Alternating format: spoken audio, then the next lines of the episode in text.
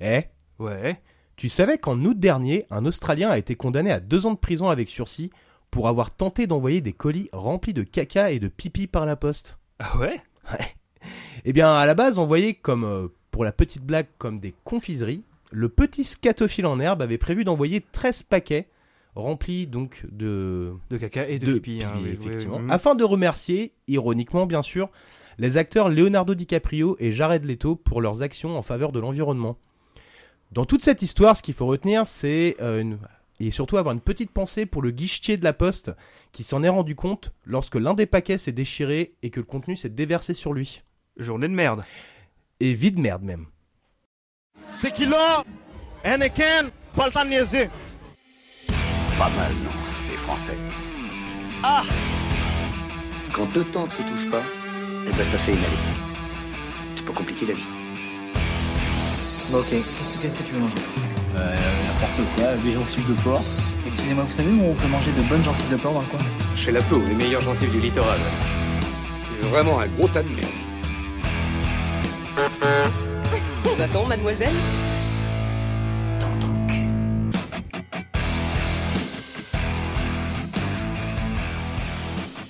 Bonjour, bonsoir et abattoir. Bienvenue dans Ton Culture, l'émission qui parle de plein de trucs sur des trucs et où, va, et où on va bien sûr au fond des choses. Nous sommes réunis pour une nouvelle émission pour vous parler de deux sujets tirés au hasard et qui, nous l'espérons, ne manqueront pas de piquer votre curiosité. Tantôt sérieux, parfois émouvant et souvent drôle, nous travaillons dur dur dur afin de vous procurer une petite heure de relaxation au son de nos douces voix. Bonsoir. Bonsoir. Je suis, comme à mon habitude, accompagné de ce petit canaillou qui est Goth. Ça va mon gars? Ah, ça va très bien et toi? Bah ça va très très très très très très très bien. Et pour la première fois en exclusivité mondiale, nous avons une invitée qui est considérée par beaucoup comme une destructrice de tapis, une enflammeuse de cartes ou bien un petit castor à lunettes, celle qui nous vient du grand nord de l'autre côté de la flaque, j'ai nommé Manal. Ça va. Manal? Comment vas-tu? Ça va très bien, et toi? C'est un plaisir de t'avoir euh, parmi nous aujourd'hui parce que tu vas euh, nous apporter donc euh, bah, ton expertise. bah, au moins nous apprendre des trucs sur des trucs, quoi. ouais Bah, surtout des trucs quoi. On, on est d'accord. Bah, il y a plein de trucs aussi. Hein. et donc on va tester tes connaissances dès maintenant avec le premier sujet. C'est parti. Le poker? Non. Le poker.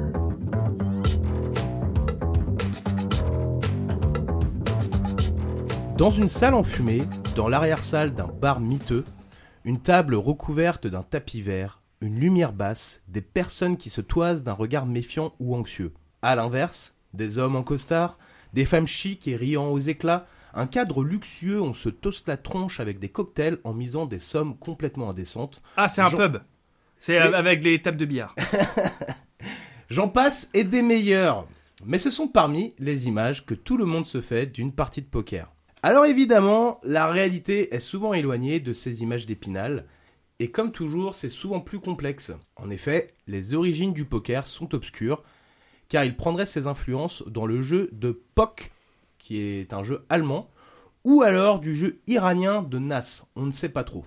Ce jeu aurait été importé aux États-Unis par des marchands français à la Nouvelle-Orléans au 19e siècle, et au gré de sa popularisation et de ses adaptations dans les autres États serait né ainsi le Texas Hold'em, qui devient rapidement la version la plus jouée.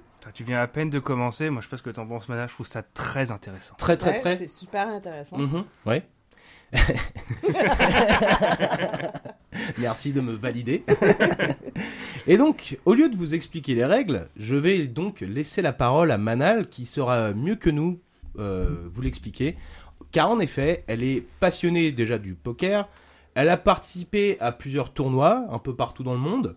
Et en plus de ça, elle travaille dans le secteur. Donc, euh, Enfin, tu as oublié aussi le fait qu'elle a un accent rigolo. elle a un accent rigolo. T'as pas de ça, ton niaisé, là Sérieux un, ac- un accent belge, hein, on précise un, un, accent, accent un belge. accent Oui, belge oui, ou suisse, ça dépend des Ouais, jours. ça ouais, dépend des jours. exactement, ouais, ouais. Mais donc, mais alors Manal, qu'est-ce que quoi C'est quoi les règles du poker? C'est un peu complexe, mais... euh, Ah, Ça on ne doute pas du tout. Non, mais grosso modo, c'est un jeu de cartes. Euh, Alors là, Non, non, mais euh, le poker, en fait, il y a plusieurs, euh, plusieurs variantes. Donc, d'après moi, ta question est pour le Texas Hold'em. ouais, c'est ça la version la plus répandue quoi. C'est très simple, en fait. on distribue deux cartes. Chaque joueur euh, reçoit deux cartes et il y a plusieurs mises de plusieurs euh, rondes de mise. Et euh, en fait, grosso modo, tu dois faire la meilleure combinaison de cartes avec tes deux cartes et les cinq cartes communes sur la table. Mhm. Et un peu, c'est tu vois le les tu vois le yams? Ouais. Ah oui, j'ai joué avec ma Ouais. grand-mère, ça. Ah ouais. Et en fait, Ouais. les combinaisons de cartes, c'est un peu euh, comme euh, la suite. Oui, Le exact. 1, 2, 3, 4, brelan, 5, tout le ça. brelan. Et euh, surtout, la le yam foule. sec. Le yam sec. Très important. Euh, Meilleur mouvement. Bon, il n'y a pas le yams parce qu'il te faut 5 cartes. Et en fait, euh, il n'y a que 4 cartes, par exemple, de valeur euh, similaire. Euh, par exemple, euh, il y a 4, 4 rois, 4 reines, etc. Donc, tu peux pas faire un, un yams techniquement. On est d'accord. Mais grosso modo, c'est ça le hand ranking. Désolé pour l'anglicisme. Il y a pas de Non, mais t'inquiète pas, on parle assez bien la langue de Shakespeare. Mhm, n'est-ce pas Et N'est-ce de pas Britney Spears aussi. C'est la même quoi langue. qu'il en soit, bah, je suis content parce que j'ai à peu près compris ce que tu m'as dit. J'avais peur d'être là. Hein Ok. Mais en fait, non, ça va. Ça a l'air d'être assez simple en fait comme jeu. C'est c'est l'accent ou... euh, Je sais pas, je sais pas trop, je, je me tâte encore à ce niveau-là. Et donc, euh, donc merci hein, pour ces explications. Quels sont selon toi euh, les facteurs déterminants dans une euh, partie de poker? En fait, une des raisons pourquoi je suis tellement passionnée de, ce jeu-là, c'est qu'il y a plusieurs éléments en fait à prendre en compte quand tu joues au poker. Ça, je l'ai appris en fait avec, avec le temps. Mais il y a un aspect stratégique, psychologique, mathématique même. Euh, c'est pour ça qu'il y a, il y a beaucoup de joueurs euh, d'échecs, par exemple, qui se convertissent Mhm. euh, au poker. Euh, Il y a aussi beaucoup de joueurs de, de tarot en France qui, euh, qui jouent au poker. Mais Et beaucoup moins de joueurs de puissance 4. Ah, Euh, c'est moins. ouais. Il y a un aspect stratégique aussi, Mais c'est mais pas pas, c'est pas aussi recherché. Qui est qui Euh, qui est qui pareil. Pourtant, faut y penser aussi. Ouais. Ouais. Juste pour vous donner une, une image, c'est qu'il y a deux grosses écoles de pensée euh, au poker. C'est qu'il y a deux stratégies principales. Donc, la GTO, qui Comme veut- le manga, donc. Great Teacher Onizuka. Onizuka, On connaît exactement, que tout le monde adore. La GTO, en fait, c'est le Game Theory Optimal. Euh, c'est, euh, en fait, c'est basé sur euh, les maths, les stats. Et en fait, euh, la logique derrière euh, cette stratégie-là, c'est que basé, si tu prends la bonne décision mathématique, à la longue, tu vas devenir gagnant au poker. Ok.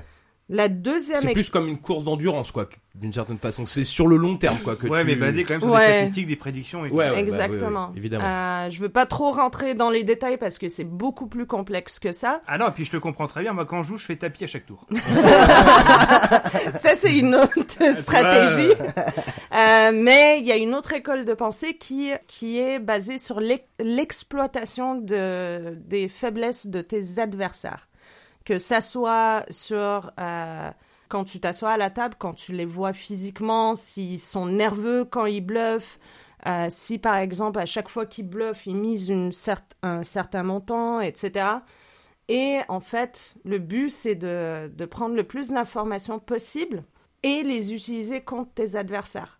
Bah, en fait, faut devenir un moitié profiler, quoi. Faut guetter le body language, Ouais, un faut, peu, euh, tous Il y a un les peu de ça. tics, Il y a tous même, les- il y a même la, la psychologie derrière ça. Ah bah. C'est que quand tu parles à ton adversaire, comment il va réagir de- euh, par rapport à ce que tu lui dis? En fait, les meilleurs joueurs du monde arrivent à trouver une balance entre ces deux, euh, disons, stratégies. Et c'est pour ça qu'il, euh, que tu, tu peux trouver des, des joueurs Bah, qui, qui sont peuvent se lever de la table et dire c'est qui le patron ici Exact. Ok, d'accord, d'accord. Mais bon, on va pas se le cacher quand même. Le poker, tout ça, c'est que du hasard en vrai, quoi. Ok, donc on va passer à la suite. Ah, le regard de mort Non, mais est-ce que je peux toucher un... un- Sur, sur la question du hasard. Ouais, ouais. Bien sûr, bah oui, évidemment. Ben, bien sûr. Euh, le, le poker, il y a il y a ce- cet aspect-là hasard. Ah, tu. Euh, même les meilleurs joueurs du poker du- euh, au monde, sur une main, euh, ils peuvent avoir, je vais utiliser les termes mathématiques, 95% d'équité, donc ça veut dire 15, euh, 95% de chance de remporter la main, mais il y a toujours ce 5% qui reste, D'incertitude. qui est Est-ce le que c'est pas hasard. un peu comme la vie? Quelque part. Il y a toujours ce 5% Putain, mais c'est d'incertitude. tellement, mais ouais, poétique. C'est tellement deep, les gars. Ah, mais ouais. Mais je te- mais ici, on va au fond des choses. Mais ouais, Ah, absolument. mais ouais. au fond du fond, quoi. Et donc, sans transition, je vais maintenant, Goth, parce que je n'en doute pas que Manal va savoir répondre euh, à ces questions, je vais te poser quelques petites questions. Mais je me réserve le droit de l'appel à un ami. hein. Oui, évidemment, mais je pense que ça devrait, euh, tu devrais pas en avoir besoin. Première question pour toi. Que veut dire se mettre tapis? Petit 1, s'enrouler dans un tapis. Petit 2, miser tout son argent ou tous ses jetons. Petit 3, s'allonger sur la table et regarder son adversaire de façon langoureuse. Ah, j'aime beaucoup la troisième réponse. Ça me Mhm. paraît une stratégie plutôt valide. Ouais. Euh, mais non, c'est quand tu mises tout, tu prends tous tes jetons et tu fais tapis. Voilà, ça, Et j'aime ouais, beaucoup faire ça. Et c'est donc Ouais. une très très très très très très bonne réponse. Deuxième question. Que veut dire avoir les nuts? Petit 1, Ah, ça parle de bonnes couilles petit 1, une façon toxique de dire que tu as de grosses baloches? Petit 2, affirmer que tu adores les noisettes? Ou petit 3, avoir la main la plus forte possible? Hmm. Hmm. On se pose la question. Ouais, n'est-ce pas? Ouais. ouais, je. Non, j'ai pas besoin de faire l'appel à un ami. Je pense que c'est que t'as une, t'as une bonne grosse main. Ouais, c'est ça. Ouais, c'est ça. C'est- coconuts. C'est quand t'as de quoi faire un yam parfait. Exactement. Voilà. Et toi, j'ai Ah, suivi depuis le bien, début. c'est Hein. bien, Tu sais, Ah, bon joueur C'est de bien. poker. Et dernière petite question pour toi. Que veut dire Qu'est-ce qu'on sous-entend quand on qualifie une personne de fiche autour d'une table? Petit 1, qu'elle est faible ou inex- inexpérimentée. Petit 2, qu'elle sent mauvais. Ou petit 3, qu'elle devrait arrêter de fixer les gens comme ça, c'est gênant. Ah, regarde Merlanfree donc. Mhm. Bon, là, pareil, je procède donc par élimination. Ça peut pas être une question d'odeur. Ça pourrait, hein, parce que ça pue des fois dans les endroits où les gens jouent au poker. Je pense que tu approuveras. Ça sent un peu la sueur et la testostérone, non? Et la bière et le paix. Ouais. Ça dépend. Mais oui, euh, il y, a, il y a eu plusieurs euh, histoires comme ça où. euh, Il y a des problèmes On d'odeur. a demandé hein. à des joueurs d'aller se laver. Oui, oui, oui, carrément, parce que par exemple, euh, dans les WSOP. Attends, j'ai pas répondu encore. Ah, attends, attends, attends. Ah oui, c'est vrai. Non, Et mais donc, alors, la réponse, juste? Euh, c'est que c'est un joueur inexpérimenté. Exactement, c'est une très Voilà. bonne Moi, réponse. je voulais juste ma bonne réponse en fait depuis tout à l'heure. En fait. Mais vas-y, maintenant tu peux y aller. Mais euh, c'est une drôle d'histoire. C'est que durant les WSOP, euh, c'est euh, un des plus grands champion- euh, championnats du monde du, du poker. C'est qu'il y a des joueurs qui pensent que, par exemple, leur t-shirt, c'est un t-shirt euh, Ah, porte chance. ah, c'est-à-dire qu'il le lave pas. Donc les gars vont porter le même t-shirt à Vegas quand il fait, euh, je sais pas, il fait ultra chaud. Et ils vont garder ça pendant une semaine, deux semaines, et il pue. Ah, dégueulasse. Hmm, C'est une belle histoire, encore une fois, pleine de poésie. C'est là, c'est bien d'avoir des consultants. Tu vois, là au moins, euh, on apprend vraiment des très belles choses. Effectivement. Et donc, alors, c'était ju- encore jusqu'à encore relativement récemment un jeu obscur, source de beaucoup de fantasmes. Mais ces dernières années, donc, la popularité du poker a explosé et plusieurs facteurs l'ont rendu possible. Tout d'abord, premier événement d'ampleur euh, créé en 1969 au Texas, lors d'un événement appelé le Texas Gambler Reunion, où euh, prendra, sera créé le World Series of Poker, donc ce, que tu, ce dont tu parlais juste avant. Oh, mais ça se croise. Mais ouais, Oh, c'est putain. fluide tout ça. Et, ça et ce, ce tournoi donc prendra place dès 1970. À la base, un événement confidentiel où les participants étaient invités, le tournoi ouvre ses portes au public dès 1971 avec bien sûr un droit d'entrée, le fameux buy-in, qui était euh, bon ça j'ai pas réussi à retrouver à confirmer l'information, mais le buy-in en tout cas à l'heure actuelle est, est à 10 000 dollars. Ouais. Ah ouais, donc il faut, euh, il faut des bidous quand même hein, pour rentrer. Ah dans ouais, le- ouais, ouais, on est ouais. d'accord. Et donc ça permet évi- évidemment aux joueurs d'acheter euh, sa place à la table de jeu. Et euh, preuve de la montée en puissance de l'événement, en 1971, le premier prix s'est élevé à 30 000 dollars. En 2023, il s'élève à plus de 12 millions d'euros, de dollars. Oh. Donc euh, c'est euh, c'est énorme. Ensuite, on va parler de l'effet Money Maker, qui est le nom donné à l'augmentation du nombre de nouveaux joueurs en 2003 à la suite d'un du World Series of Poker de cette année. Ah, c'est Patrick Bruel, ça. Ça, ça c'est lié à Patrick Bruel, c'est obligé. Non. Eh bien non, malheureusement, Oh. non, il, il viendra plus tard. Moi, chez moi, j'avais le DVD Poker Coach. hein. Euh, donc, attention. Donc durant cette, cette édition, un comptable de 27 ans du nom de Chris Moneymaker, et en plus sans, sans blague, c'est vraiment son nom de famille. C'est vraiment son C'est nom, vraiment son nom de famille. Ouais. Mais de la blague. Mais non, Moneymaker il s'appelle le gars quoi. Et il remporte la, com- la compétition et le pactole de 2,5 millions d'euros. Ce qui l'a rendu célèbre, outre son nom, bien sûr, de Moneymaker, c'est le fait qu'il se soit initialement qualifié lors d'un tournoi qualification, donc en ligne, qu'on appelle les satellites, c'est ça? Exact. Ouais. Euh, donc sur la plateforme. J'aime bien comment, du coup, Manal, elle est valide. Hein. ouais, non, parce que j'étais pas sûr en fait. Ah, parce sûr que c'est bien, on vérifie quand même toujours nos informations, mais c'est bien d'avoir ça vérifié en direct. C'est c'est- vrai que c'est cool, on a un Ah peu notre ouais. Wikipédia. euh, Ouais, bien sûr. ouais, effectivement. Donc il a, il s'était qualifié sur la plateforme PokerStars. Il devient alors une source d'inspiration pour les joueurs en herbe qui commencent à se dire qu'être un joueur de poker peut peut-être être plus rentable que de se faire chier au bureau 5 jours sur 7.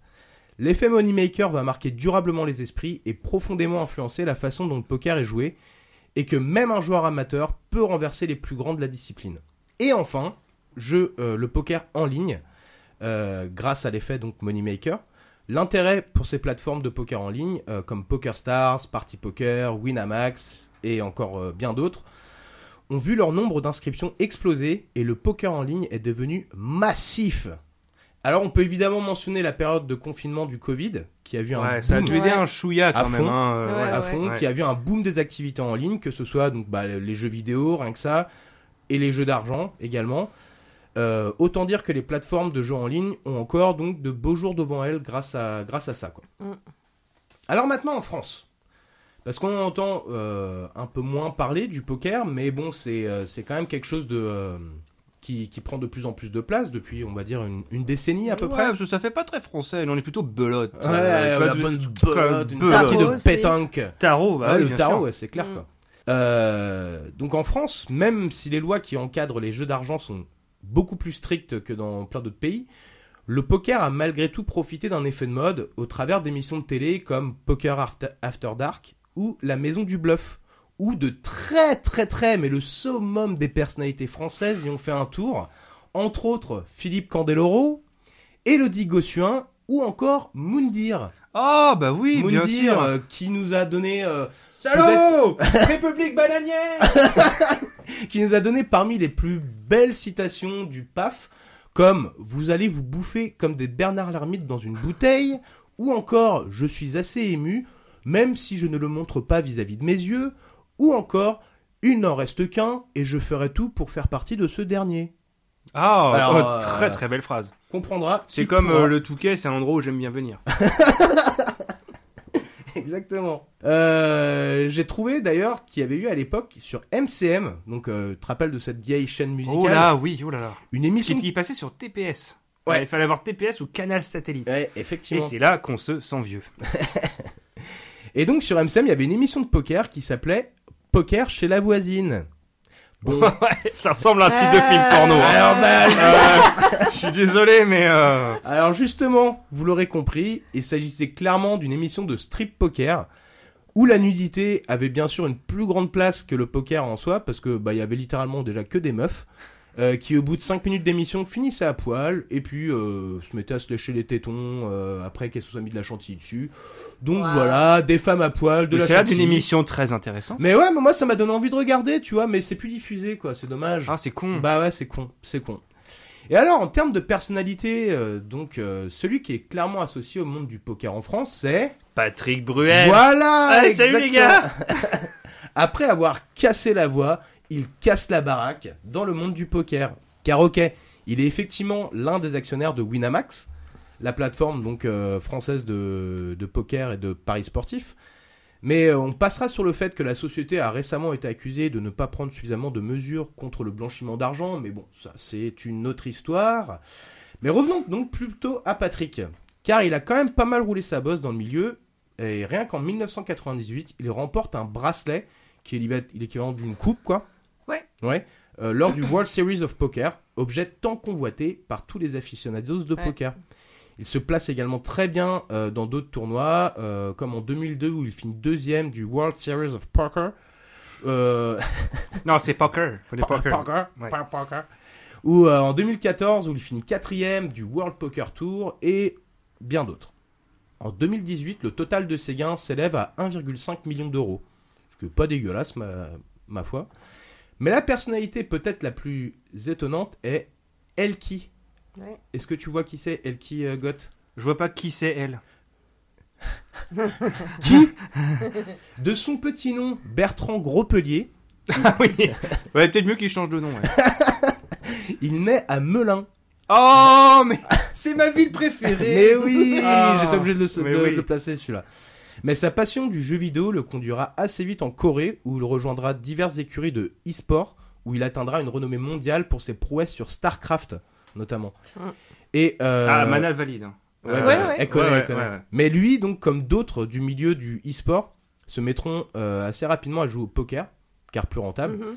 où il deviendra rapidement l'un des meilleurs joueurs français de poker. Dès 2005, il, euh, il joue notamment surtout beaucoup sur les, euh, sur les sites donc, de poker en ligne, où il a, euh, il a pas mal détonné parce que des fois il jouait plus de 20 tables Ouais. en même temps, le gars. quoi. Donc euh, le mec, euh, pff, la machine quoi. Mm. Vraiment Vache. un bourrin quoi. Ah, ah, euh, euh, je- loin de moi l'idée d'interrompre ton récit qui, honnêtement, est vraiment très intéressant. Je le reprécise Très très très Euh, mais moi j'aurais une question pour Manal parce Ouais. que euh, savoir si si tu connais cette histoire parce que c'est juste un détail qui me manque. Est-ce que Mhm. tu es familière avec la main du mort, la Dead Man's Hand Euh, non. Ah, Oh, on va lui, app- Oh là là. on va lui apprendre quelque eh chose. bien, oh là, oh là là, Ah. c'est les, les rôles s'inversent. Euh, alors c'était à l'époque euh, à l'époque du Far West où un, un joueur de poker qui était dans un saloon donc qui s'appelle Bill Hickok euh, suite à une altercation avec un autre euh, cowboy on va supposer hein, euh, s'est retrouvé avec euh, une balle dans le cou et, et il se trouve que là il avait une main particulière et, et je pense que c'est bah, justement c'est l'as de pique et je crois que c'est un 8 de trèfle mais je suis pas 100% sûr Mhm. et c'est resté la main du mort. Et moi je connais ça parce que bah évidemment Motorhead en parle dans la chanson The Ace of Spades.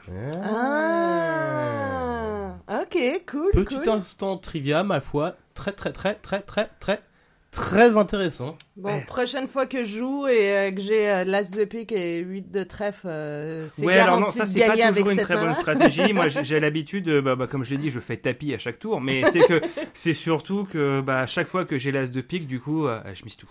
Ah ouais. Ce qui ne marche pas à chaque fois évidemment Non. parce que c'est pas du tout. Mais euh, mais bon c'est comme ça, c'est mes valeurs quoi. Lémi, Ouais où que tu on pense à sois. toi. Ouais. Cool. Alors maintenant, Merci, God. Ah mais je t'en prie. Ah je t'en prie. Donc Non mais vas-y continue. prie. Donc maintenant, on passe à la partie la plus racoleuse de mon sujet, parce qu'on va ici parler des scandales dans le monde du poker avec des histoires de triche et de corruption. Et un peu de cul peut-être? Euh, malheureusement, non, il n'y a pas... Les joueurs de poker ne baissent pas. Ah, donc racoleur, mais pas trop. Ah, mais ils ont pas le temps. Bah non, bah la Ouais. thune, mon gars, quoi. Ouais, bien sûr. Il faut gagner les cartes, les cartes, Ouais, quoi. ouais, ouais. Le premier et le plus récent est celui lié à Ali Imzirovic, qui est un joueur serbe. En 2022, il a été accusé par de nombreux joueurs de haut niveau d'avoir utilisé plusieurs comptes en ligne. Il a également été accusé de collusion avec un autre joueur lors d'événements en direct. Quelques mois plus tard, tous deux étaient exclus du, euh, poker tour. Et il a depuis partiellement admis ses erreurs, mais en nie d'autres. Un peu de mauvaise foi, le gars, même si les preuves sont accablantes. Alors pourquoi est-ce que c'est un scandale? Tout d'abord concernant la création de plusieurs comptes, car il a dû avoir recours à des fausses identités, ce qui est littéralement de la fraude. Et concernant les accusations de collusion avec un autre joueur, bah là c'est simple quoi. C'est un accord préalable entre plusieurs parties afin de tirer profit d'une situation aux dépens d'autres. Et euh, donc là en l'occurrence lors d'une partie de poker, ce qui vient bien sûr aux dépens des autres joueurs. Alors, du coup, comment est-ce qu'ils faisaient? Est-ce qu'ils se faisaient des signes comme au Kems? Ça, euh, pendant la partie Ça, c'est en ligne, euh, en fait. Ah, c'est en ligne. C'est que c'est. Ah, donc ils étaient sur MSN en même temps. Ouais sur MSN. Ouais, voilà, c'est ça. D'accord, d'accord, d'accord. Donc ensuite, on a le cas de, bon, je suis désolé, hein, mais le mec, il a le même prénom, donc Ali, euh, Tekim Tamgak, voilà, euh, peu de mal avec le nom, euh, joueur allemand, qui performait bien en 2010, mais dont la capacité à lire les jeux, euh, les jeux attira assez rapidement la suspicion d'autres joueurs. Une enquête débute alors et il fut prouvé avec l'aide d'enregistrements vidéo que le joueur était aidé par une autre personne qui s'était fait passer pour un journaliste et qui, en faisant le tour de la table, avait trouvé le moyen de communiquer euh, les mains des autres joueurs Mm. à Ali. Donc, euh, Et ça, c'est euh, en live. ouais, c'était en live pour le ah, coup. ouais, ouais. Donc la triche est encore une fois dans ce cas clairement avérée. Et j'aime bien cette histoire parce que moi ça me rappelle un peu des trucs que tu peux voir dans les films où les mecs élaborent des stratagèmes là pour plumer leurs adversaires. Je trouve ça, je trouve ça marrant. Donc maintenant on sort des cas individuels et on passe à de l'escroquerie de grande échelle. Euh, le premier cas concerne la plateforme Ultimate Bait, Bet, pardon, où l'arnaque n'a été découverte qu'en 2008 et s'élevait à plus de 20 millions de dollars. Des comptes super utilisateurs, donc en gros des sortes de modérateurs sur la plateforme, étaient utilisés à des fins malhonnêtes car ils permettaient de voir les mains des autres joueurs et donc de plumer tout le monde littéralement.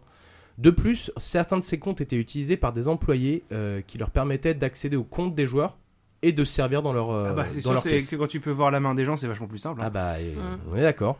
Et l'enquête a révélé que l'arnaque avait été élaborée au plus haut niveau de l'entreprise, car même le patron était mouillé et euh, s'en est rempli les poches. Il était, Il était mouillé. il était un peu humide. Euh, il, suait. il transpirait. goûtait, il goûtait. il- Quand la police arrivait dans son bureau, bah il suait le gars. Ah, ah ouais, tu penses, c'est- ouais. Ça perlait sur son front, tout ça, tout ça, quoi. Et enfin, le cas qui a ébranlé le monde du poker s'est déroulé le 15 avril 2011. Cette journée a depuis été nommée le Black Friday du poker.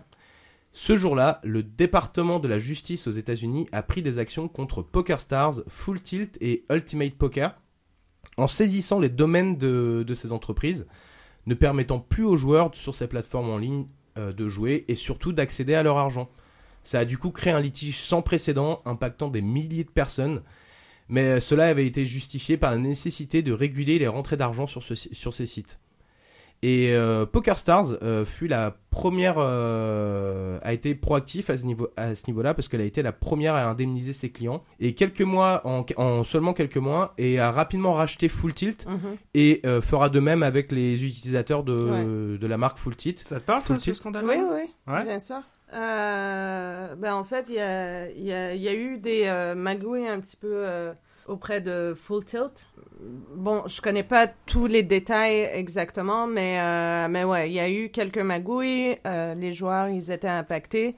Donc, euh, PokerStars a été proactif. Ils ont, ils ont acheté euh, Full Tilt pour rembourser euh, les joueurs euh, impactés par...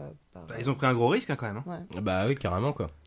Et donc même si PokerStars a- est sorti donc totalement blanchi de cette affaire parce qu'elle a complètement collaboré euh, d'une avec la justice Mhm. et surtout elle a pris des actions proactives pour indemniser les joueurs donc de sa de sa marque et de Full Tilt aussi Mhm. également.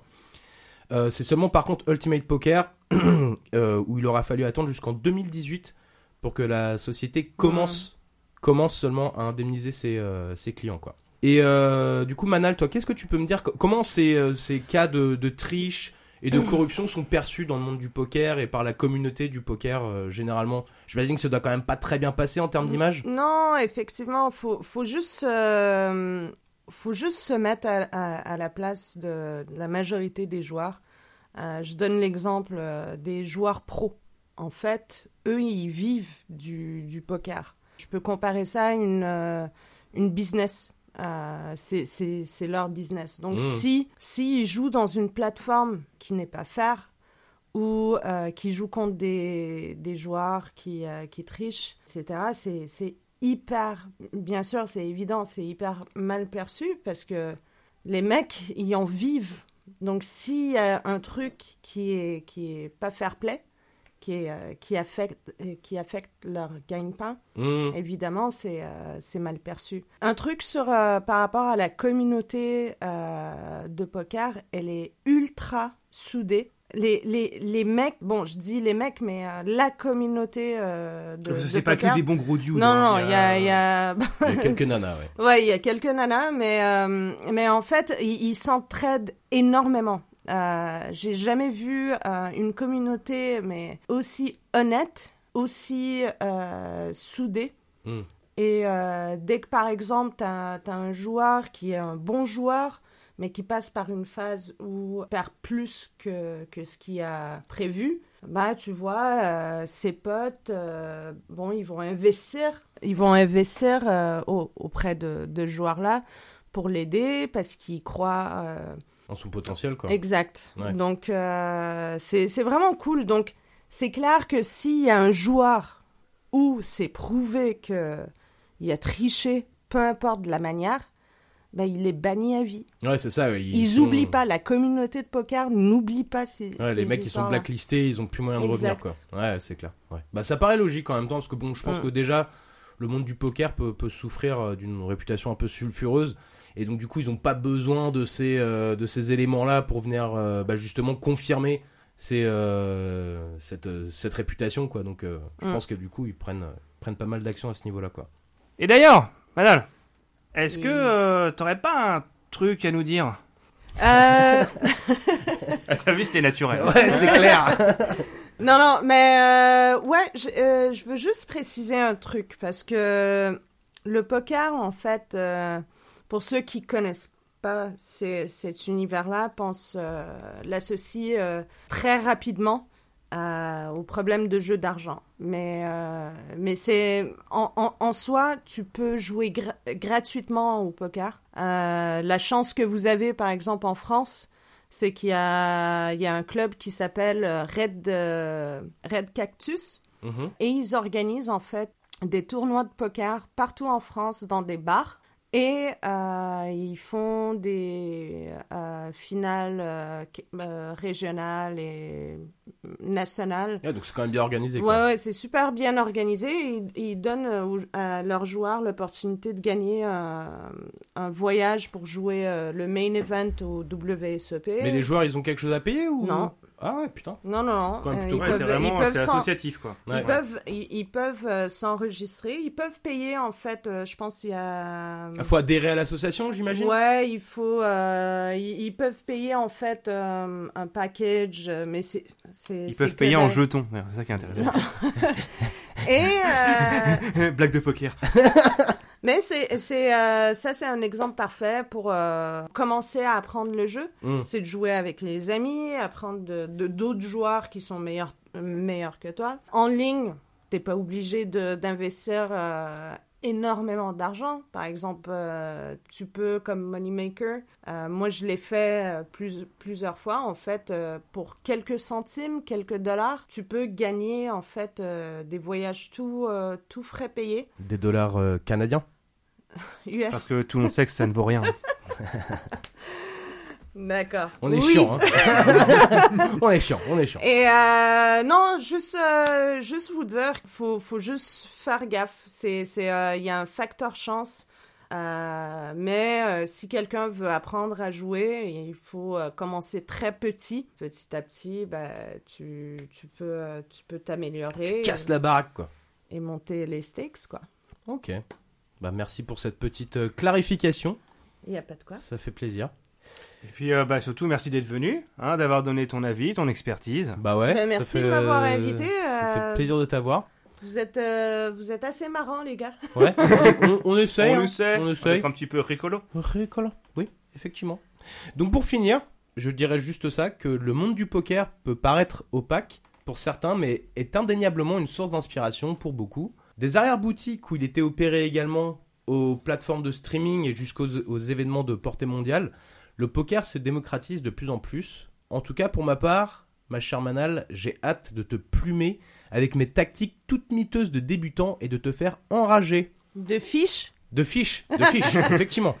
Ah Et- oui, on en a parlé avant. Oui, oui, c'est bon. Je- Ouais, tu comprends, t'as compris là.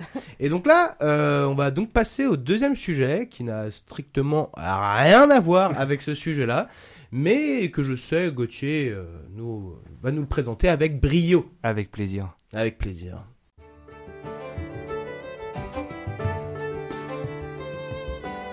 Sur Reddit de notre bon seigneur, graine de... co- Euh, Pépin le Bref.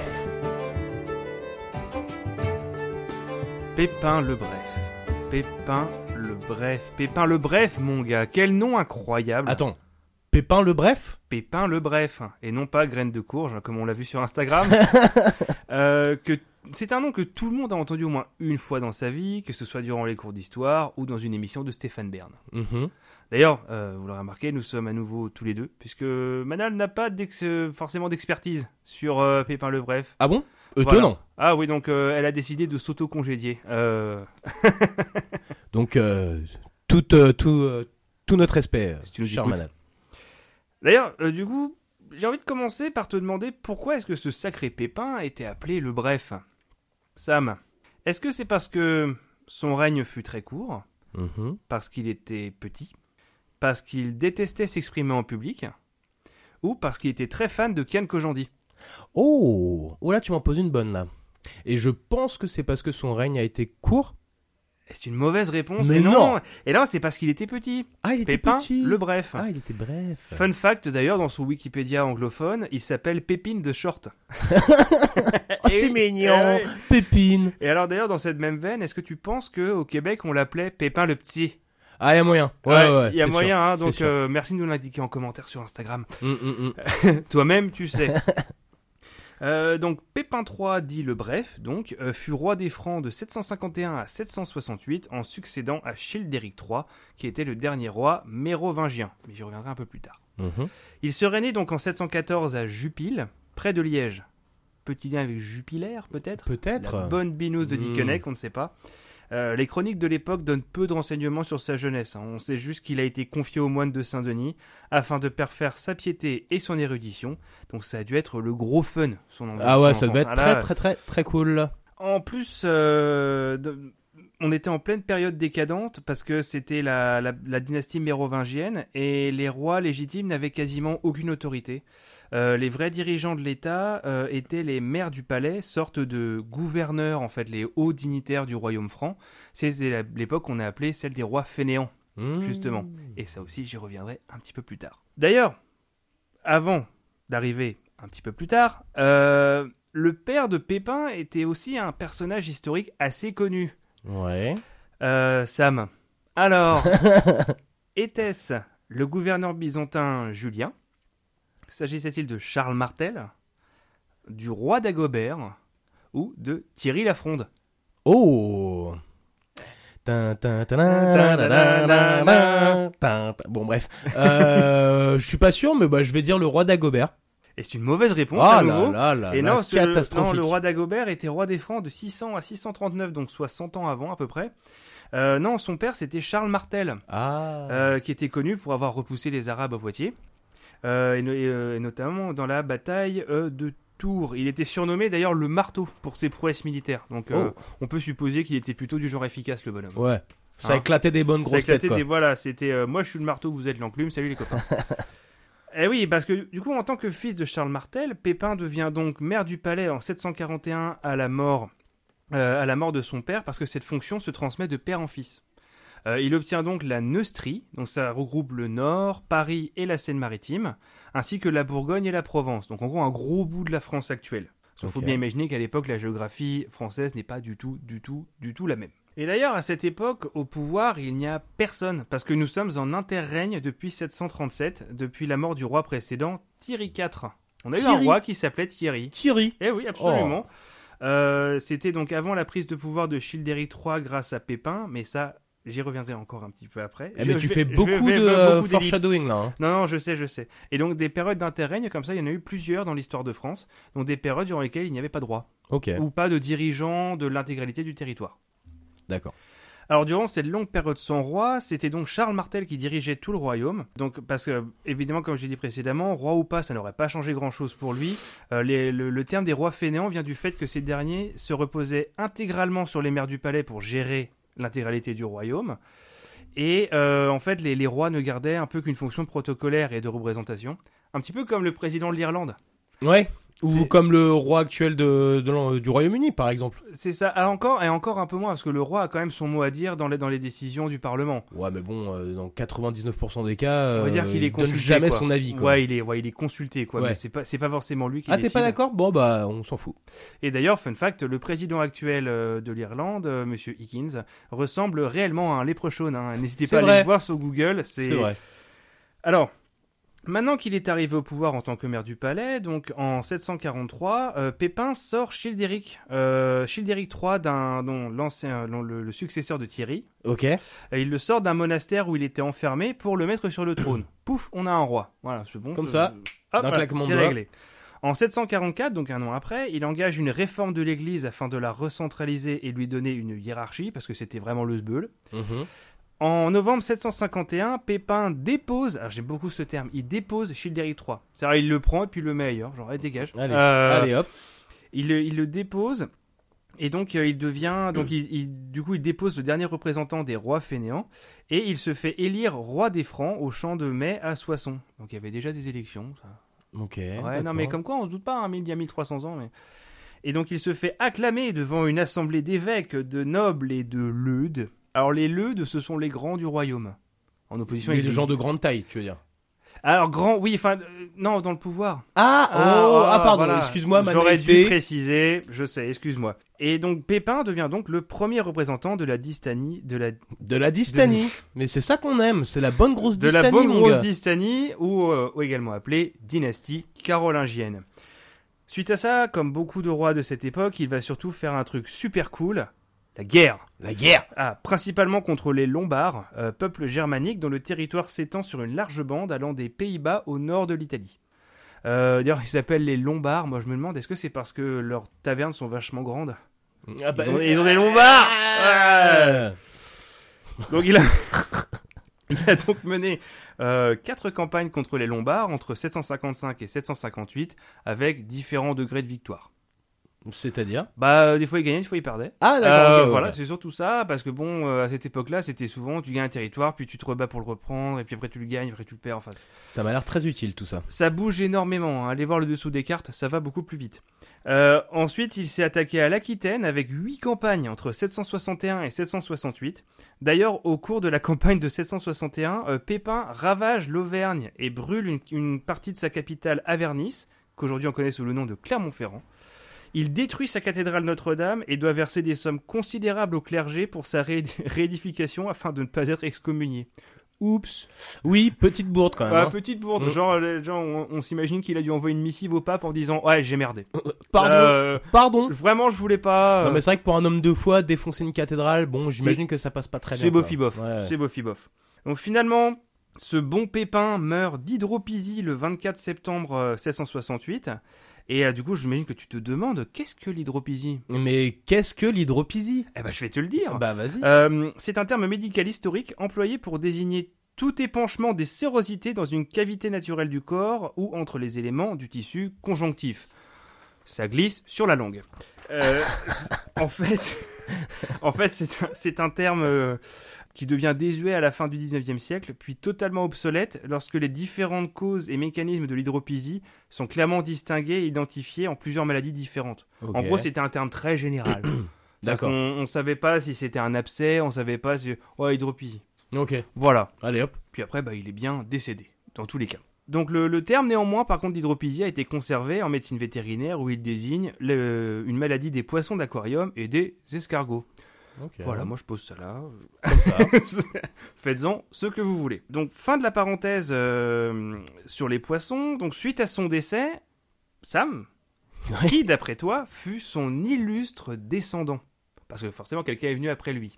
S'agissait-il de Louis IX, ce bon roi de Saint-Louis, Charlemagne, Arnulf Arnulf. ou Jean-Pierre Papin, dit le bref Ah, t'es un petit canailleux, toi. Hein euh... Donc c'était, euh, il venait, il faisait partie de la famille des Mérovingiens, c'est ça? Euh, Lui, il est carolingien. Ah, carolingien. Ouais. Ok. Moi, je sais pas. Bon, allez, je vais le tenter. Charlemagne? Et c'est une bonne réponse. Oui. Parce que, bah, évidemment, Charlemagne en latin, c'est Carolus Magnus. Mmh. Carolus, carolingien, tout se regroupe. Euh, parce que non, Saint-Louis, lui, il a régné de 1226 à 1270 au Moyen-Âge, donc on n'y est pas du tout. Mhm. Euh, et Arnulf, euh, moi je l'ai mis parce que je trouvais que son prénom était rigolo. Mais alors, c'était qui Arnulf? C'était un empereur d'Occident de 896 à 899, donc un règne très très court. Ok. Euh, et Jean-Pierre Papin, bon, Bon, hein, bah. on se doute bien que rien à voir avec ce fameux Pépin. Il meurt donc à, à 54 ans après 16 ans de règne, ce qui pour l'époque est relativement honorable. Euh, il est possible de voir euh, sa tombe ainsi que son gisant. Tu sais, c'est la statue Ouais, ouais. allongée sur. euh, Non, mais j'explique tout. tu Ah ouais, sais. ouais, ouais, oui, je sais. Ouais, non, mais toi, tu dis tellement oui, de culture. bah ouais, évidemment, ça, sais, ça. voilà. Mais en fait, dans le gisant, c'est la statue qui est posée sur sa tombe et qui le représente à l'extérieur de cette même tombe.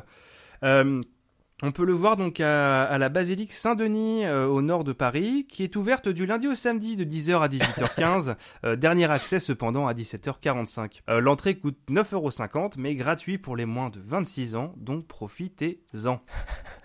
Alors, pour, pour terminer là-dessus, moi je, je pense qu'il il doit forcément y avoir des légendes autour de, de Pépin le Bref. Par exemple, il y a une légende qui dit qu'il adore le civet. Euh, on disait alors qu'il aimait le lapin le Bref.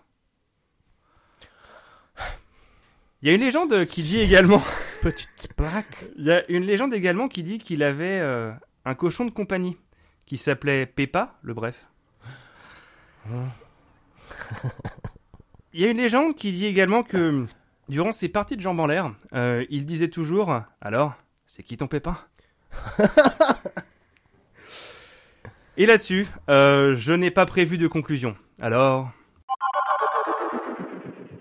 Bon, bah encore une fois, des sujets très très très très très très intéressants. très intéressant effectivement, oui. Et toi, donc, euh, Goth, est-ce que tu avais des petits trucs sur lesquels tu n'avais pas eu le temps d'inclure dans ton sujet? Bah écoute, moi j'ai plutôt l'impression que mon sujet était complet. Euh, du coup, j'ai pas, j'ai pas, j'ai pas forcément beaucoup de choses à rajouter, même si, oh, allez, des petites choses. Euh, Il y avait notamment un, un, un, un groupuscule d'extrême droite euh, qui s'appelait le groupe Charles Martel. Ah forcément, hein, un mec qui repousse les arabes, ça leur plaît beaucoup. Mhm. Euh, qui a sévi euh, dans les années 70 et 80, qui est quand même responsable de 6 à 7 morts, de 25 à 30 blessés, qui évidemment frappait toutes les victimes habituelles de l'extrême droite, et qui faisait ça par le biais d'assassinats et d'attentats à la bombe. L'extrême droite, clairement une vision d'avenir. Hein. Voilà, et donc euh, ma pub pour ça s'arrête tout de suite. Et toi du coup, S'il te plaît. de quoi et, euh, et toi du coup, de quoi est-ce que ce- tu n'as pas parlé par rapport au poker? Alors, bah moi, en fait, encore une fois... Peut-être euh, il y a été quelque chose que Manal aurait loupé, on ne sait pas. Hmm, peut-être. Mais euh, moi, personnellement, moi, la première fois que je joue au poker, c'est dans Red Dead Redemption 2. Et Ah, oui. j'y avais jamais joué avant, et j'étais vraiment très très nul. Parce que j'arrivais pas du tout à comprendre les, les mécaniques euh, du poker.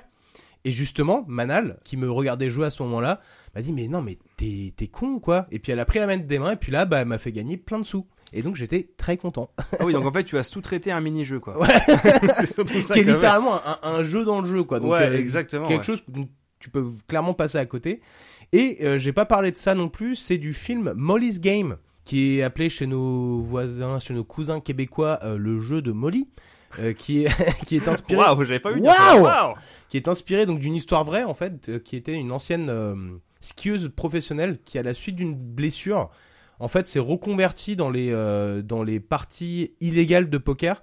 Parce qu'en fait ce qu'elle faisait c'est qu'elle louait des, des suites d'hôtels luxueuses et elle, euh, elle invitait littéralement des, des gigastars euh, à, à ces tables. Donc notamment euh, bah le truc c'est qu'il y a eu toute une enquête parce qu'en fait bah, c'était illégal de faire ça parce qu'en fait, c'était des buy-in genre à 50 000 dollars ou un truc comme ça, enfin des, des entrées en gros à 50 000 dollars. Ouais. pas combien, des montants euh, complètement tarés Quand quoi. tu dis des buy ça n'a rien à voir avec les courants marins dans le sud-ouest. Hein. Non, D'accord. Non, je veux juste être sûr de recentrer. c'est le, le prix d'entrée, on va dire, à la table. Ah oui, voilà, c'est ça. Et, euh, et donc, euh, notamment, lors d'audience, quand, elle était, quand elle a été arrêtée, euh, donc elle a notamment cité des noms comme Leonardo DiCaprio, euh, euh, le mec de, qui jouait dans Spider-Man, le premier Spider-Man, là, Tobey Maguire. Tobey Maguire également, qui apparemment est un sale connard parce que, enfin, selon elle, hein, parce que. Il a l'air tellement sympa dans les films. eh ben pourtant, apparemment, il- sur le, en tout cas quand il joue au poker, ce mec se transforme en littéral en monstre misogyne de la pire espèce. Mais bon, ça, c'est une, euh, Autre histoire. c'est une autre histoire. Et également donc des personnes comme Matt Damon.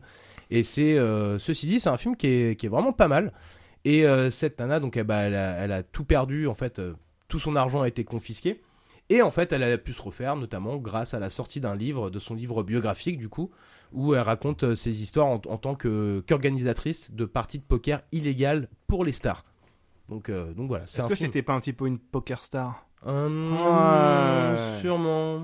Mais alors toi, Goth, est-ce que t'as un petit truc à rajouter Ah oui, ou- alors là j'ai un petit truc. Alors c'est une information. euh, je pense que tout le monde a envie de la voir, Mhm. euh, surtout toi. Ouais, j'aimerais bien parce, Parce que. qu'il se trouve que là, dans mes mains, euh, j'ai un truc qui est absolument pas radiophonique puisque c'est un graphique.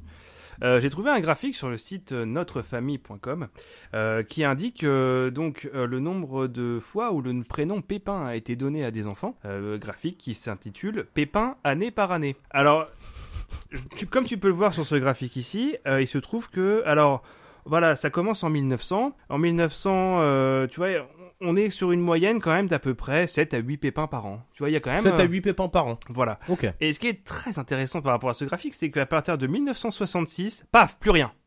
Zéro pépin. C'est-à-dire de 1966 à ce jour, Il y a plus de pépins, Il n'y a plus, eh ben, il n'y a plus de pépins. Ah Eh ben voilà, merci d'avoir passé cette petite heure avec nous. J'espère que vous aurez appris des choses et aussi bien rigoler. Parce que c'est important de bien rigoler, C'est important de rigoler. de rigoler. Euh, mais le meilleur moyen de nous témoigner votre soutien, votre amour, est, est de nous donner 5 étoiles sur votre plateforme d'écoute, quelle qu'elle soit, Spotify, Apple Podcasts, Deezer et toutes les autres. Et ça ne doit pas forcément s'arrêter à la fin de cet épisode, parce que que vous soyez fan de licorne ou de Kleenex, vous apprendrez forcément des choses dans nos précédents épisodes. Alors, faites-vous plaisir. Et d'ailleurs, nous sommes également sur les réseaux sociaux, il me semble. Effectivement, nous sommes sur Instagram, donc si vous souhaitez vous mettre euh, au courant de notre prochaine sortie, et puis peut-être rigoler, peut-être un peu vous casser la tête sur, ces petits montages que notre cher Goth euh, nous fait, euh, nous fait la, la création, donc euh, bah, n'hésitez pas à vous rendre sur Instagram donc pour euh, suivre nos futures sorties. Et euh, en attendant, nous on va euh, tirer au hasard deux nouveaux sujets que nous aborderons donc dans les prochaines, euh, dans les prochaines émissions. Et en attendant, on vous souhaite une, un bon dimanche et. Et. Et. Et. Et, et une bonne life, putain Ouais, une bonne life, Mais ma ouais, gueule les gars Mais ouais, C'est comme ça que ça se passe. Allez, ciao, ciao Gros bisous